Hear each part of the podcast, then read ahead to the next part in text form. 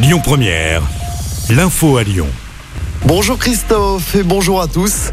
Le gouvernement qui confirme que la hausse des prix de l'énergie sera limitée à 15% l'an prochain contre 4% cette année avec un nouveau bouclier tarifaire et des chèques énergie pour 12 millions de Français.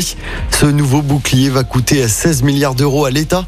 Par ailleurs, je vous signale que c'est à partir d'aujourd'hui qu'est versée la prime inflation 100 euros plus 50 euros par enfant pour 11 millions de Français directement versés sur les comptes en banque. Un vaste feu de végétation hier près de Lyon. Le feu a pris vers 15h30 à Saint-Laurent-de-Mur, près de l'A43.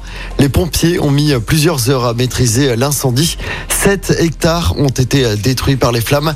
Aucun blessé n'est à déplorer. Dans l'actualité également, ce rassemblement pour la paix en Arménie ce soir à Lyon. Il se tiendra sur la place Antonin Poncet dans le deuxième. C'est là où se trouve le mémorial du génocide arménien.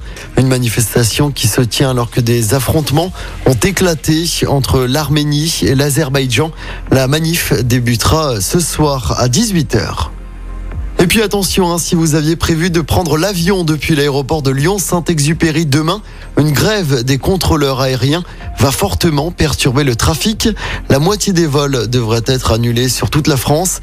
Des retards sont également à prévoir. Air France annule 55% de ses vols courts et moyens courriers qui étaient prévus ce vendredi.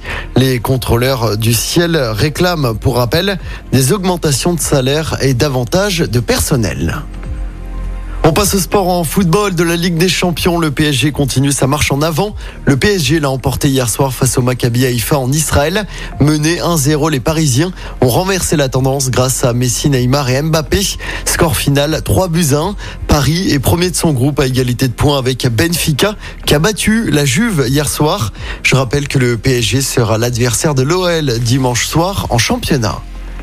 En basket, les Français ont arraché leur qualif pour les demi-finales de l'Euro en venant à bout de l'Italie. Victoire 93 à 85 après prolongation. Les Bleus affrontent la Pologne demain en demi-finale.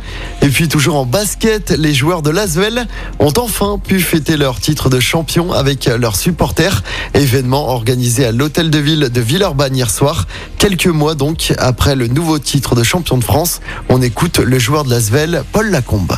Ils avaient à cœur de fêter le titre un peu avec nous. C'est toujours dommage de ne pas le fêter tout de suite euh, après, mais euh, toujours un plaisir quand même de voir euh, cette effervescence et de, de pouvoir communier un peu avec les gens. C'est toujours un, vrai plaisir. C'est un peu aussi la fierté de, de pouvoir contribuer au, à mettre sa pierre à l'édifice à ce club-là. C'est un club de légende, le, le, plus grand club de France. De gagner un titre avec ce club, c'est exceptionnel. Et, et, voilà, je pense que c'est aussi donner aux jeunes, leur montrer ce que nous on a fait et qu'ils peuvent croire qu'un jour ce sera à eux de le faire.